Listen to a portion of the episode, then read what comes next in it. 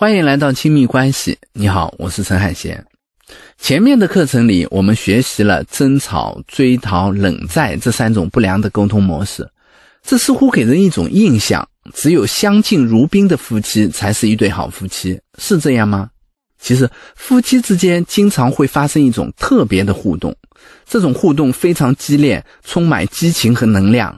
在互动的过程中，伴侣不仅自己变得非常敏感，同时也会去碰触对方的敏感点。他们都会全神贯注，都变得情绪激昂，会热烈的回应对方，而且有攻击性。在互动结束以后，他们会有一种激情褪去以后的疲惫和平静。这种互动的形式是什么呢？别多想，我说的不是性，而是吵架。吵架和性有很多相似之处，难怪有些缺少性生活的夫妻就会用吵架来代替。这种说法并不只是玩笑。也许你听过，爱的反义词不是恨，而是冷漠。同样，在亲密关系中，恩爱的反义词也不是吵架，而是不交流。我见过一对夫妻，在外人看来两个人关系都不错，几乎从来不吵架，但是后来他们还是离婚了。在说起离婚的理由时，妻子说：“我丈夫人不错，做这个决定曾经我也很犹豫。在我说要离婚的时候，他总是来问我：你想要什么？你希望我怎么做？我改行不行？可是我不想跟他说，我觉得他不会懂，要懂早就懂了。为什么这对从来不吵架的夫妻会慢慢走向分离？而我见过另一些经常吵吵闹闹的夫妻，却能把日子过得红红火火。”这一讲，我就来讲一个有趣的话题：什么是正确的吵架姿势？也许你会觉得奇怪，吵架不是说这对伴侣的关系有问题吗？怎么还会有正确的吵架和错误的吵架之分呢？有时候吵架确实是个问题，有时候却不是。觉得吵架是一个问题，是大多数人根深蒂固的偏见。这种偏见源于我们害怕冲突。事实上，我见过很多恩爱的夫妻，但是从来没见过不吵架的夫妻。尤其在他们还年轻的时候，吵架是伴侣之间一种特别的沟通方式，它代表一种在乎，一种我愿意袒露自己的需要和心声，愿意和你交流我最隐秘、最真实的想法的坦白。这背后也有一种对关系的信任在。吵架不是伴侣有问题，问题常常发生在吵架之前。吵架是伴侣解决问题的一种尝试，当然，这种尝试并不总会成功。有些吵架会增加彼此的交流，有些吵架只会让人觉得受伤、心神俱疲，甚至对感情本身、对彼此失望。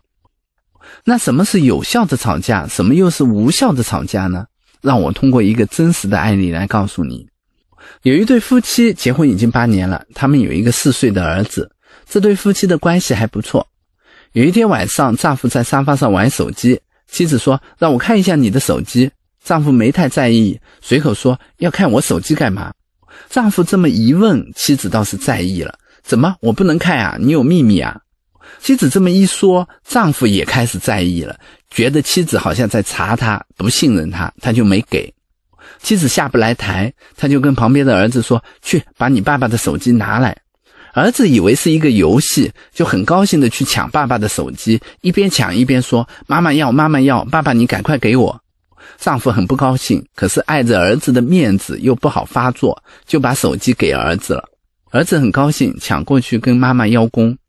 妻子拿着手机看，可是她自己也觉得很无趣，看了一会儿就放下了。过了一会儿，丈夫就说：“看完了吧，我出去一下。”就到外面躲清静了。晚上，丈夫很晚才回来，妻子没有问，两个人都没说话。第二天，公公出差路过，到家里看他们，妻子还是很不高兴，没太搭理公公。公公坐了一会儿，觉得气氛不对，就走了。这样，丈夫就更生气了，觉得妻子很没礼貌。可是他也不想跟妻子说，两个人就继续爱爱的斗气。听到这儿，也许你会想，不就是让不让看手机吗？哪来这么多事儿？如果你这么想，那你就没有理解亲密关系里的这些微妙。亲密关系中的矛盾，开始的时候都不是什么大矛盾，而是一些很难说出口的小委屈。如果这些委屈没有变成争吵，那两个人的互动就会像放大器一样，把这些最初的小委屈不断的扩大，甚至变成家里不可收拾的大矛盾。两个人就这么僵持着，越僵持，家里的气氛越紧张。终于有一天，在早饭的时候，争吵爆发了。丈夫说：“你怎么回事？你一直这样冷着脸给谁看？你不要老公，不要这个家了，是不是？”妻子的眼泪就涌出来了，很多委屈涌上心头。她说：“不要就不要，反正儿子要归我。”丈夫就更生气了：“你怎么把自己看得这么重要？你是以儿子的幸福作为赌注，你知道吗？”妻子就说：“你动不动就离家出走。那天我想看你的手机，我明明没有别的意思，我就是想看看你手机里儿子的照片。可是你就生气了。你现在总是这样，动不动就离家出走。你能离家出走，我能吗？”我还不得乖乖在家里陪儿子？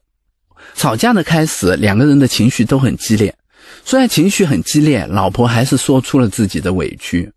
这是有效吵架的第一个特点：说出自己真正的委屈和感受，而不是围绕着一些鸡毛蒜皮的小事儿绕圈子。很多时候，人们在吵的东西和他们真正生气的东西，其实常常不是一回事儿。这是因为在亲密关系中，人们总是会不自觉地去回避让彼此难受的事儿，而气呢却一直都在。有时候逮到什么矛盾就来发泄情绪，久而久之，人们都不知道自己在吵什么，要解决矛盾就更是不可能了。在这段吵架里，虽然两个人的情绪张力都很大。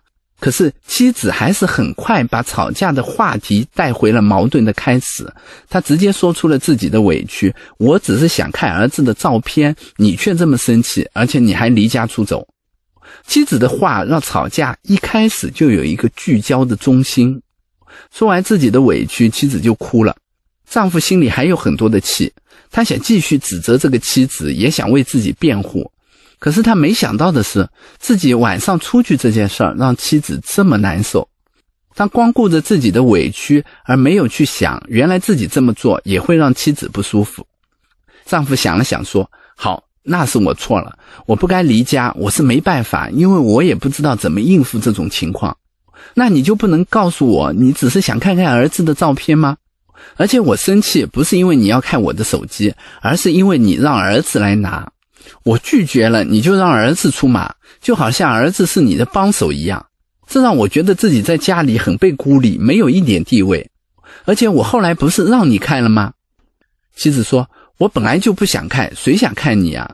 我只是觉得你不信任我，觉得没意思，就不想说话了。”丈夫又继续说：“那那天我爸爸来我们家，他又不是经常来，你都不打一声招呼。”我心里会怎么想？将心比心，如果是你父母来，你会怎么样？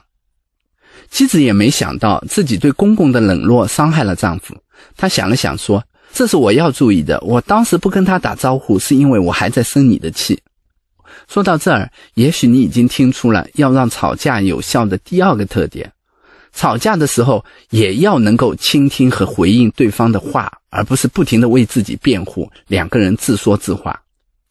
无论情绪怎么激越，吵架也是一种交流，所以有效的吵架就包含了有效的回应。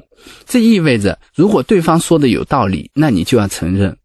就像在这段吵架里，妻子说丈夫动不动就离家，自己很生气，丈夫就认错了，而且承认是自己不知道怎么应对，而不是为自己辩护。